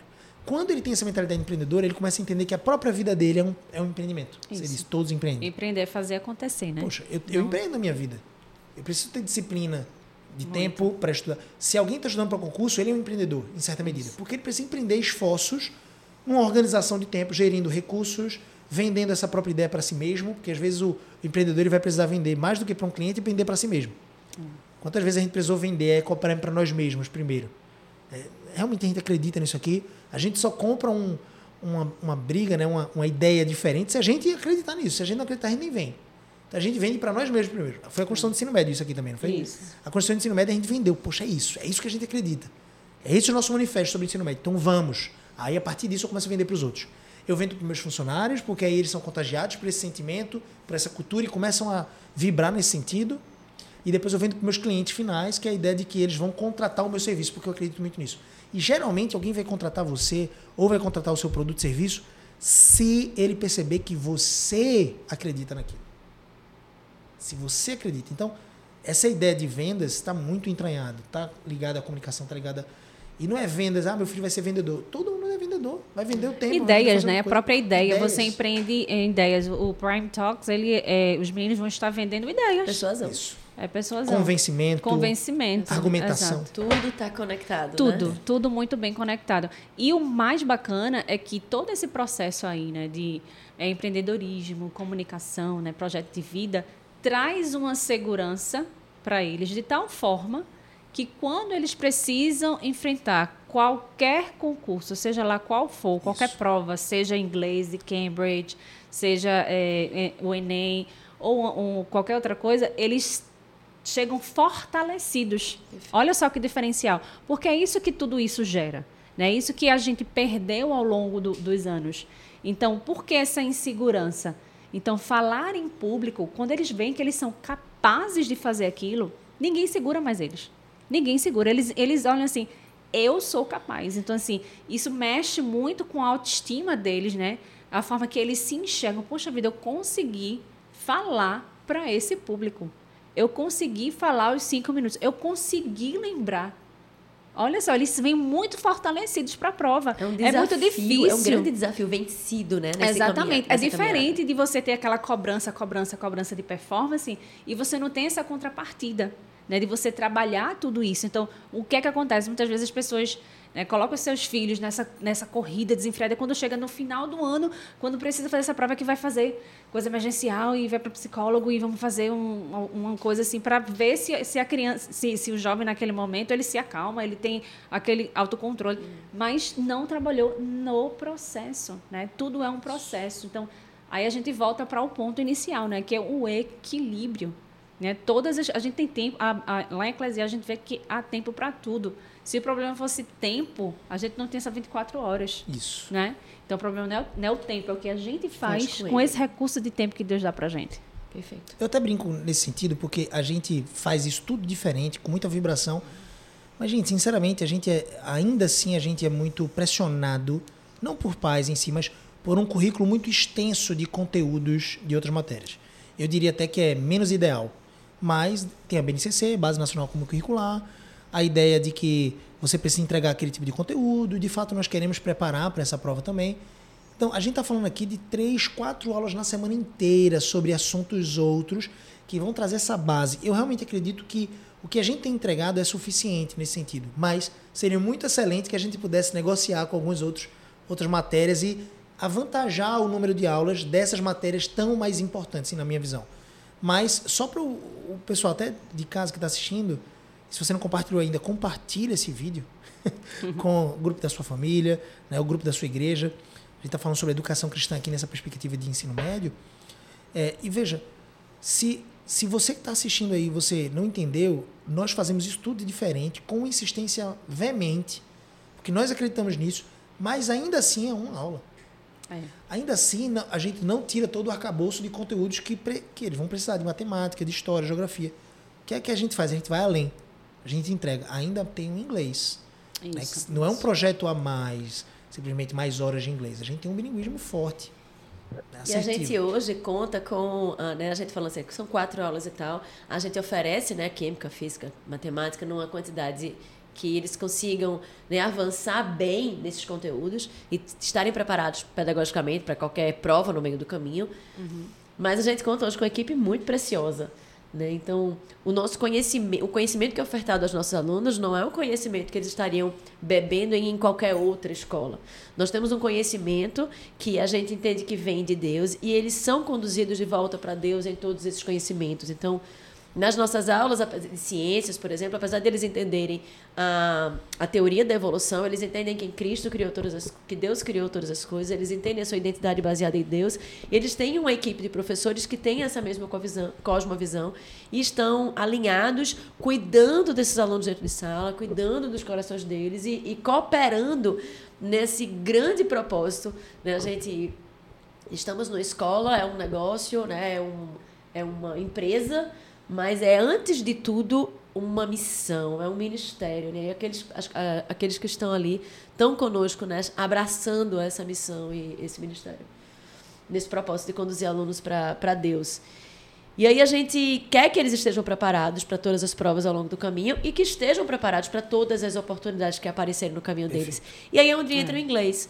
Porque o inglês hoje ele é muito necessário. Eu lembro que na minha época as oportunidades eram muito raras é, de alguém que fosse fazer universidade fora do país, por exemplo. Mas hoje é algo muito tangível, é algo muito palpável. Para a Ecoprime, então, é muito tangível porque a gente tem aquela parceria forte. E aí a gente, a gente tem buscado preparar os nossos alunos, né, Fabi, nesse intento, de que eles estejam preparados para um outro âmbito além do Brasil. Não estejam limitados aqui, mas possam abraçar outros universos fora. E a gente tem aí a parceria com o Christian Hall. É, o Christian Hall é uma oportunidade que eles têm, né? Eu fiquei bem, é, bem feliz em ver os nossos alunos é, assistindo aulas em inglês, né? De universidade. De universidade americana e entendendo absolutamente tudo que o professor falava. Né? E tudo dentro daquilo que a gente vem ensinando para eles. Então, assim, é uma oportunidade incrível deles terem um gostinho né, da, da universidade, é, lá fora e poder se planejar para isso. Né? isso. Né? Inclusive, esses créditos eles são aproveitados mais lá para frente, uma vez eles decidindo ir para essas universidades. E universidades muito bem selecionadas, né, Andressa? Universidades cristãs, cristãs né? Que a gente sabe que a gente pode enviar os nossos o filhos. O mundo não está fácil. Nos Estados Unidos não está fácil também. Exatamente, nada fácil. Então a gente tem é um leque de, de oportunidades, né? De, de universidades que acolhem os nossos filhos, né? E eles vão estar preparados para isso, né? Então, essa é uma oportunidade, é, é um diferencial muito grande nesse Isso. projeto da gente, do, do ensino médio. É, e traz uma. Para a gente, é, é, é como se. É uma, uma prova né, de que a gente está indo no caminho certo, né, em Sim. relação ao, ao, que a gente tem é, acreditado né, do bilinguismo. E tem alguns alunos que já dizem né, que querem fazer universidade fora. E, e, é, muito legal, é muito legal essa ideia do Christian Hall, porque a disciplina da faculdade vai ser feita com alguns alunos a partir de 14 anos de idade a maioria são disciplinas em inglês, mas tem algumas disciplinas em português também. Isso. Mas aí elas vão ser feitas em inglês, antecipando esses créditos. Com bons resultados nesses créditos, os alunos podem receber uma bolsa Isso. significativa. Quase 50% né? de desconto. Quase 50% de desconto só porque fizeram créditos e fizeram bem feito e tiveram bons resultados nessas provas ou nessas matérias. E aí eles vão poder chegar na universidade norte-americana, uma universidade cristã, e fazer uma faculdade fora e trabalhar lá, que às vezes é justamente o suficiente para você pagar o restante da faculdade, da mensalidade. Então, assim, é uma oportunidade de ouro para quem realmente quer fazer a diferença. Exatamente. Perfeito. E, e ó, eu gosto de, de pensar o seguinte: a gente também tem um fundamento muito grande né, dentro das aulas de projeto de vida, empreendedorismo, storytelling. A gente também tem um fundamento muito grande em relação à tecnologia. Né? A gente tem visto né, a nossa busca como, escola, como Ecoprime, como escola, por trazer esse panorama de programação, essas habilidades de é, mexer com redes, com, com internet, programação de sites, designer, que é tão importante. Não é que o filho de alguém que estuda na Ecoprime vai produzir essas coisas ou seguir essa linha para a vida, mas eu gosto até de pensar. É, na nossa juventude, muitas das coisas que a gente via como matérias ou então assuntos que nossos pais diziam assim, ó, oh, estuda. Eu lembro que a Andressa fez é, curso, de, curso de datilografia, né? Ou seja, digitação. Aquelas máquinas de escrever. E a bicha é virada escrevendo rápido, né? Para escrever uma história, para escrever um... Ela faz programa da rádio semanal. É, tem uma prática muito grande. E assim, às vezes a gente pensa, poxa, eu não sei o que, que eu vou usar né, desse conhecimento de programação. Por exemplo, eu não tenho conhecimento nenhum de programação. Mas hoje, com o que eu faço dentro das minhas empresas, era muito importante que eu tivesse. Hoje eu consigo contratar alguém, ok. Então não é que você precisa ser o cara da programação, o cara que sabe tudo. Mas é muito melhor quando você contrata e tem uma base para saber cobrar a pessoa, para entender o que ela está fazendo. Quando ela vai te explicar, você não fica. Que, que linguagem é essa? É grego? É? Então, assim, você consegue ter um discernimento prático. E olha, nós somos donos de escola, nós somos donos de editora, sou empresário. E a gente está lidando com um universo em que faria sentido eu ter essas informações de linguagem de de programação, Java, Python, o que seja. E os nossos alunos estão tendo esse acesso. Né? O, o, nosso, o nosso esforço é para que eles tenham mais isso. A gente está mexendo alguns pauzinhos para, inclusive, incrementar e melhorar ainda mais essas aulas de tecnologia. E em maior e menor grau, todos nós estamos envolvidos com, com a tecnologia. tecnologia. Né? Ou com a produção de sites, ou com a marketing digital dentro do, né, das redes sociais. Então, acho que é um conhecimento bem necessário para o mercado de trabalho. Né? Não existe mais aquele cara que trabalha só com tecnologia. Né? De forma geral, a tecnologia avançou para todos os ambientes. Então, você é. tem tecnologia no ambiente médico, por exemplo, com robôs que fazem né, aquela operações e tudo mais, inteligência artificial em todos os âmbitos, né, na advocacia. Então, você precisa de profissionais é. em todas as áreas hoje que mexam com tecnologia ou que tenham uma expertise nessas áreas. Então, né? É, tanto a linguagem, uma segunda língua, né, como o inglês, tem o espanhol também, né? Sim. Ele expande todo esse conhecimento. A tecnologia e a linguagem, ela, na verdade, a linguagem, né, a própria contação de história é uma tecnologia milenar, né, Sim. de vocês é, disseminar o que você faz, por exemplo. Então, você como como empresário, como é que você vai reverberar tudo que você faz através da comunicação. E a, a tecnologia faz o quê? Expande Ela distribui isso, distribui. Né, de uma maneira massiva. Então, veja só, ter noção disso. Né? Então, eu tenho um produto, eu quero é, espalhar isso por aí. Como é que eu vou fazer? É tecnologia. É isso que a gente tem hoje. Deixa eu te perguntar uma área que está muito esquecida para muitas escolas, justamente porque essa, essa corrida maluca de desgaste para os alunos né, do ensino médio terminam ofuscando esse pilar que é tão importante para a vida.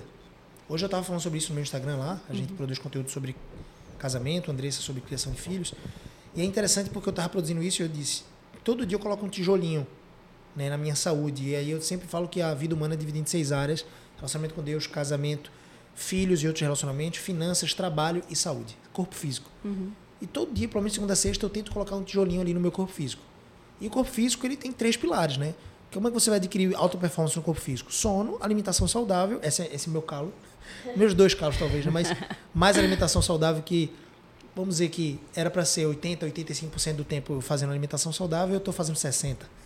Não está muito bom.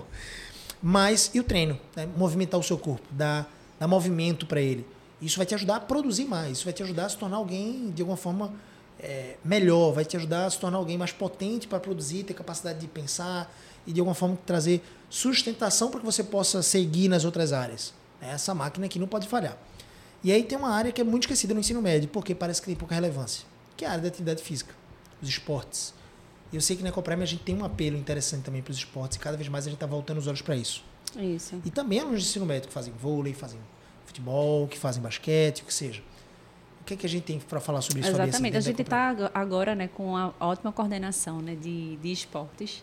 É, o Flávio tem feito um trabalho incrível e o engajamento da, da, dos alunos do ensino médio tem sido, tem sido muito grande. Né? Temos muitos esportistas, inclusive a saúde, né? tudo isso que você falou, é um pilar do, do projeto de vida. Perfeito. Né? Então, para você conduzir a sua família, para você servir, seja lá onde for, você precisa estar em dia. Né? O, é, o nosso corpo ele é templo do Espírito Santo de Deus. Né? Então, tem muitas decisões que a gente toma ao longo do caminho e essa forma de você se alimentar, a forma que você lida com o seu corpo, é, lá na frente isso vai reverberar. Perfeito. Né? Então, realmente é uma coisa que, é, na verdade, o sono, por exemplo, o adolescente de hoje ele Celular, tem ele tem muita dificuldade com o sono porque a gente tem a gente tem um tempo limite, né? Então, quando é, quando o sol vai embora, é natural. A gente tem que, se, que sair da frente da luz. A gente precisa, se, se a gente quiser ter um bom sono, a gente precisa Evitar apagar com o sol. Eu tenho um dispositivo, quando o sol vai embora, o meu olho ele fecha assim, e eu tenho que me clausurar e é uma coisa incrível. Então, é, é algo valioso que a gente ensina aos nossos filhos, é ter um bom sono, uma boa alimentação. A gente, a gente, é, a gente precisa, a gente sempre pensa de, em dar o melhor, né, de educação para os nossos filhos, mas esquece de dar o melhor para eles comerem, por exemplo. Né, hoje a gente tem é, uma, uma, uma crise sem precedentes de tanta comida que não serve para nada que a gente come Lixo né? nutricional. E quando você para para analisar, né? E aí a gente volta para as disciplinas que dá suporte para isso. Então, entender na biologia, né? Como é que o meu corpo funciona, né? Ver na química como é que essas combinações é, potencializa, inclusive a minha mente a, a aprender mais, melhor, né? Então a gente percebe quando quando a- a- o jovem chega é, não teve um sono é, completo. Tem muita gente com muito sono. E é difícil, assim, na verdade, a, a gente viveu aquela transição, né? Sem celular, com celular. Então, para eles é um mundo só com celular. Eles não conseguem nem conceber um mundo sem celular. E a gente tem essa tarefa de, na verdade, é que nem lá o, o povo lá do Egito, lá da Deuteronômio, a gente precisa lembrar como era antes. Precisa trazer como era antes. Para que eles é, tem essa consciência. Então, é uma coisa valorosa você ensinar os seus filhos a dormir, a comer bem, tomar Yes. conta do seu corpo. Perfeito. Isso é uma prerrogativa para o aprendizado. Eu atendi uma, uma família essa semana eh, que estão eh, paquerando com a EcoPrime e a, uma das questões da família era que a criança, 10 anos, Gabriel, no meio da madrugada, vai para o quarto dos pais e, inclusive, ele tem um colchão no quarto dos pais. Eita. Ah, É um convite, né? É um convite. De... Até eu ia, moço. Convite diário. Rapainho, tira esse colchão, moço. Pelo amor de Deus. É. Eu não resisti, né? E assim, com muito amor, assim, comecei a falar para ela o valor, né? De ensinar o filho a com, é, como reflete na aprendizagem da criança. E essa criança tem uma, uma certa dificuldade de aprendizagem. E quando a, a família falou isso, é, estampou assim, né? É, fortaleceu essa teoria que existe estudos a respeito disso, de que uma criança que não tem é, um bom, ele não tem um bom sono e ele não tem a segurança de dormir sozinho no seu quarto. Ou seja, olha só a insegurança. Isso gera insegurança na aprendizagem sei aprender, e vai gerar insegurança para o resto da vida em Total. tudo que ele vinha a fazer, seja numa prova, seja lá o que é que seja. Então, a mãe acha que está dando segurança e está dando um contrato. Exatamente. E eu falei para ela, olha, é, ah, depois de muita conversa, com muito carinho, né? E ela falou, não, porque eu não gosto de história, eu não gosto de geografia. E eu acho que é por isso que ele não gosta. Você não gosta, mas como pode você não gostar? Aí eu comecei a falar para ela, né, qual a importância de você é, saber história, geografia. Comecei a falar aquelas coisas assim, ela... Até eu quero assistir essas aulas agora. e aí ela fez assim, mas tem jeito? Ele com 10 anos tem jeito a, regular o sono. Lógico claro. que tem jeito. E, inclusive, quem é responsável é você. quem é responsável é você. Lógico que tem jeito, né? Então, é, é, a criança que tem esse sono, alimentação, ela aprende mais, ela aprende melhor e ela gasta menos tempo para aprender mais. Uau, então, veja só, que relação linda, e, né? E chega no ensino médio parece que acabou, gente, acabou. Vamos lá, vamos todo mundo comer chocolate, andar ansioso, tomar milkshake Isso. e só estuda, fica aí no ar-condicionado, olha pro livro. Só que na prática, sabe o que vai acontecer? Seu filho vai estudar um pouco, vai pegar o celular um pouco, vai olhar a tela um pouco, e ele não tem aquela prática de aquele hábito saudável para a vida, de se Exato. movimentar, de ir para academia, de fazer musculação, de fazer um abdominal, de fazer um marinheiro, de, de entender que a vida lá fora da sala de estudo é incrível, é bela e ele tem que estudar, mas quando ele corre lá fora, é. ele volta para a sala de estudo e tem outro significado, tem outro é. potencial. E aí ele para de fazer isso no ensino médio. É. Meu Deus, é, é, a hora de ele despontar nesse sentido, é. né? de, de, de, ele entender que tem alta performance nesse sentido. É. Inclusive, o mundo empresarial hoje ele tem os olhos voltados para essa área da saúde, graças a Deus, em, em algum sentido. Porque entendeu, mesmo que seja uma finalidade egoísta, que quanto melhor você tem a saúde, mais você produz. Exatamente. É, é interessante que nesse, nesse, nessa correria, né, é bem interessante. É, as crianças, é, os, os, jovens, eles são abandonados, né? É uma coisa que eu gosto muito de falar é, para os pais que estão chegando no ensino médio é que a EcoPrime tem, eu vejo isso como um valor assim, né, inegociável, que é é esse acompanhamento dos nossos alunos. Né? A gente tem um departamento de psicologia e a gente faz todo o trabalho de mentoria, de orientação aos estudos. E a gente chama as famílias para conversar. Então, eu faço questão de dizer, olha, a gente vai chamar quantas vezes for necessário. Não quer dizer que seu filho é um problema, pelo contrário, a gente quer ajudar vocês. Então, assim, no momento que eles mais precisam, eles não podem ser abandonados. Né? A gente tem, a gente costuma ver criança de educação infantil ser chamada, né? Os pais dessas pais. crianças, mas não do ensino médio, porque eles jogam na escola, Vira aí, eu quero aprovação. Parece que o pai debandou, assim. Acabou. a ideia de que já acabou, né? Que é. a corrida já acabou. E, é. na verdade, eles estão nos últimos 100 metros e, às vezes, eles largam a mão nesses últimos, né, nesses últimos 100 metros do filho e aí debanda, né? Exatamente. Desencaminha tudo. No olha é quando... o aplicativo do celular, da escola. É, as mensagens. e, eles, e eles, né, assim, muitas vezes querem se livrar, pensam que vão se livrar, né, do, do que a gente está pedindo, né? Aí vai e não, não ajuda em casa, dizendo o que é que aconteceu. Mas é, eles são, eles precisam ainda, né, dessa, dessa, desse afago, Cuidado, né? desse incentivo, né? O que é que, que é que eles precisam de pai e mãe dizendo, olha, você vai, você consegue. É, instrução ainda, né, instrução, né, exatamente. Cuidado, proteção, né? E a gente tem isso como um também. valor muito, muito forte. Até, assim, até a gente vai aproveitar os três últimos anos, né, Andressa? Até o último dia. até o último dia. E como escola, é, a gente incentiva muito é, essa, essa conexão dos pais com as famílias nessa, nesse processo, que é isso que vai dar segurança. Né? Imagina você, é, você vê o esforço do seu filho, você está lá perto e vamos supor que ele não consegue o resultado que, ele, que a família queria. E a mãe chegar e dizer, olha, foi feita a vontade do Senhor. Porque ele viu, né, a família viu o esforço daquela criança para alcançar aquilo. Isso faz muita diferença. Né? Então, imagine a cobrança de, ah, e se eu não passar, então, o propósito não é agradar a Deus, não é louvar, glorificar a Deus, mas é fazer a vontade do meu pai e mãe terrena aqui. Então, né? veja só que disfunção. Né? Então, é isso que a gente tem lutado contra. Não, eles vão passar para a glória de Deus. A gente faz um trabalho de excelência para a glória de Deus. A gente não vai abrir mão de dar o conteúdo, um conhecimento, que é um conhecimento que vem do próprio Deus, com excelência, né? e sempre corrigindo é, o que precisar. Né? A excelência ela tem a prerrogativa de corrigir a experiência, não é perfeição, é excelência. Né? A experiência ela corrige, é, ela corrige a experiência ao longo do caminho. Então a gente volta, a gente é, recalcula a rota, então é isso que eles têm que aprender. E aí a gente avança. Né? Então isso é excelência. Então a gente está indo para é, a gente aprendendo, né, Andressa, nesse, nesse, na implantação do ensino médio, a gente tem tomado cada vez mais decisões assertivas em relação ao que trazer para eles e o que eles precisam. Então, a gente, a cada ano, a gente está elevando eles para um nível muito mais alto. Então, ano que vem vai ser um ano de muito trabalho nesse sentido, de ajustes assim incríveis em termos de, de, de conteúdo, né, de conhecimento mesmo, assim, que a gente entende que o conhecimento ele vem de Deus, né, e ele volta para Deus, né. Então, é fazer com que eles enxerguem a física, a química, é, tudo, tudo, tudo que eles, eles apliquem essa cosmovisão cristã. Então, isso a gente não abre mão. Então, não preparamos apenas para um exame. A gente vai muito além. Olha só quanta coisa rica a gente conversou aqui agora. Perfeito. E se você quiser se matricular ou matricular seu filho, basta você entrar no link que está aqui na descrição.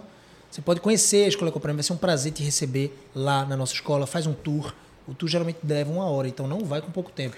O Brasil só tem pouco tempo. Então você não tem pouco tempo para a educação do seu filho. A gente falou coisas tão importantes aqui. É. Para de ser mesquinho, para de ser medíocre e vai lá com o tempo. Gasta uma horinha, você vai conhecer toda a escola, toda a nossa estrutura. São 25 mil metros de área, tem vários prédios, tem quadra. Você vai conhecer toda a nossa proposta pedagógica e ao mesmo tempo você vai poder fazer a matrícula do seu filho. O site é ecoprime26.com.br e segue também o Instagram da Escola Ecoprime, arroba Escola Ecoprime com dois seis. Eco com dois seis, Ecoprime, tudo junto. Se você está até aqui com a gente, você pode vislumbrar um pouquinho daquilo que a gente tem construído e de, de como tudo que foi falado aqui, ele tem sido não a partir da visão de Fabiano, não a partir da visão de Andressa, de Gabriel, mas a partir de uma visão de Deus para a educação, daquilo que Deus tem nos chamado a construir. Seu filho talvez esteja na educação infantil, ou talvez ele esteja realmente no ensino médio, e eu quero te chamar a pensar nessa educação, não de acordo com as vozes desse mundo, mas pensar a educação da forma como Deus tem nos chamado a ver a educação. Entendendo que seu filho, talvez no ensino médio, esteja trilhando aí os últimos três anos para se preparar para a vida adulta. E nós precisamos preparar os nossos filhos não para o sucesso ou apenas para o sucesso desse mundo, mas para o verdadeiro sucesso quando a gente fala sobre isso, eu sempre lembro daquela parábola de Jesus, né, que diz que aquele homem que encheu os seus celeiros, ele estava satisfeito e aí ele fica feliz porque eles estavam cheios, mas aí Deus disse: Olha, louco, hoje mesmo te pedirão conta da tua alma, isso tudo para que serás? O sucesso desse mundo ele é vazio, ele é nada. Se não tiver, se os nossos filhos não temerem ao Senhor e não viverem uma vida para Deus. Então, vem conhecer a nossa proposta, vem entender o que, que a gente tem feito aqui. Uh, como nós temos entregado todo o conteúdo com excelência, mas principalmente como temos buscado com esforço, com dedicação, com muito trabalho e com a graça de Deus e a misericórdia dele conduzir os nossos alunos a conhecerem, crerem e servirem a Deus, mesmo nas carreiras mais exigentes, que é a nossa missão. Que mulher maravilhosa. Muito obrigado, Fabi. É Deus abençoe. Aí, de nada. Deus abençoe abundantemente sua vida. Vamos orar para terminar? Vai. Vou pedir para você, peço o nosso convidado a orar. Você pode orar, Fabi? Uhum. Senhor Deus e Pai, nós somos gratos, Senhor, por este momento aqui, Senhor, por podermos livremente conversar sobre a educação cristã e sobre as, as maravilhas que o Senhor tem feito no nosso meio, Pai. Que privilégio poder estar compartilhando com outras famílias, Pai, o que a gente tem aprendido ao longo desses anos, ó Pai. Nós somos gratos pelo entendimento que o Senhor tem nos dado. É, derrama sobre nós, Senhor Jesus, conhecimento, entendimento, sabedoria, Pai, para continuarmos conduzindo os corações dessas crianças e dessas famílias, ó Pai, de volta a Ti. É isso que nós, gratos, gratos, agradecemos, é, pedimos é, para que o Senhor faça infinitamente mais do que a gente é, esteja planejando ou pensando aqui. Em nome de Jesus. Amém. Amém. Como Amém. é que o pessoal faz para te seguir no Instagram? O meu Instagram é arroba Fabiana S. Thompson. Tô lá, careca, Thompson linda. Thompson, T-H-O-M-P-C-O. Diário de Fabi também? E tem o Diário de Fabi também. Aí um leva o outro lá. Esse diário é riquíssimo. uh, ah, para seguir Andressa, Andressa com dois S, Ecoprime com dois Cs, tudo junto, para seguir Gabriel, né, no meu caso, arroba GabrielCBO, tá? Então, siga também a Escola Ecoprime, tudo junto, e Editora Ecoprime se você quer aprender um pouco mais sobre a educação cristã para escolas. A nossa editora atende diversas escolas cristãs em todo o Brasil, graças a Deus, e está crescendo cada vez mais. Deus te abençoe abundantemente e até a próxima. Obrigada. Próximo episódio. Tchau.